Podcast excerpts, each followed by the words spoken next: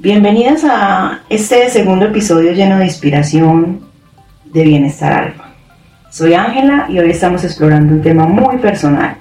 En este episodio quiero compartir con ustedes por qué me considero una mujer alfa y cómo este concepto se relaciona con el nombre de nuestro podcast.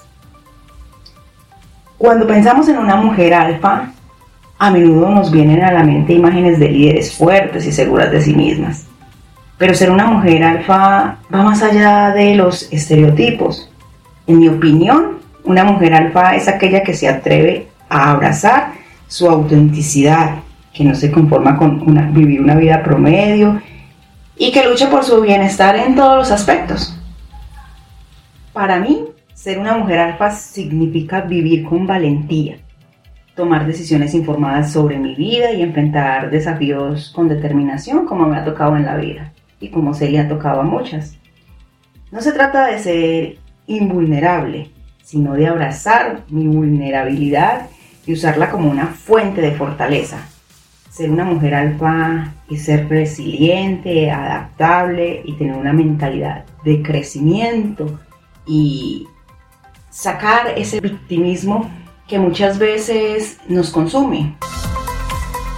Mi viaje hacia el bienestar alfa comenzó cuando me di cuenta de que merecía más en la vida. Merecía vivir una vida que me inspirara, que me desafiara y que me permitiera crecer.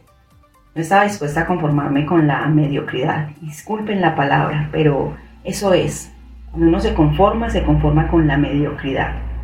Comencé a tomar decisiones informadas sobre mi salud, sobre mi carrera, sobre mi bienestar emocional, mi bienestar mental, mi bienestar financiero. Pero ser una mujer alfa no es un camino fácil. A menudo enfrentamos obstáculos, críticas y muchas dudas. Sin embargo, es en esos momentos de adversidad donde demostramos nuestra verdadera fuerza. Decidí que no dejaría que nada ni nadie me impidiera alcanzar mi bienestar en todos los aspectos.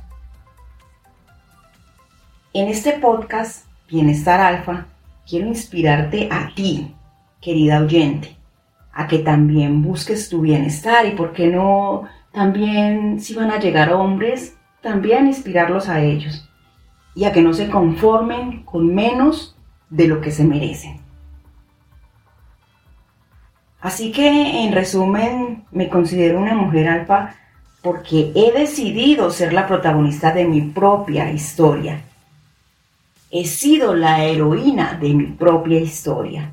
He elegido el bienestar como mi objetivo. Al hacerlo, he encontrado un propósito más profundo y una sensación de satisfacción que nunca antes había experimentado. Gracias por acompañarme en este episodio especial de Bienestar Alfa. Realmente sentía la necesidad de explicarles por qué me considero una mujer alfa, por qué le puse a este podcast Bienestar Alfa Realmente muchos se preguntarán, ¿y, ella por qué se considera una mujer alfa? ¿Por qué dice ser una mujer alfa? Yo te animo a explorar lo que significa ser una mujer alfa en tu propia vida y no conformarte con menos. Hasta el próximo episodio, donde continuaremos con un episodio muy valioso. Seguro les va a gustar. Les va a gustar porque se vienen eh, tiempos donde vamos a querer tener bienestar, pero también vamos a querer disfrutar. Así que eh, hasta el próximo episodio, muchas gracias y es un placer para mí hacer este podcast para ustedes.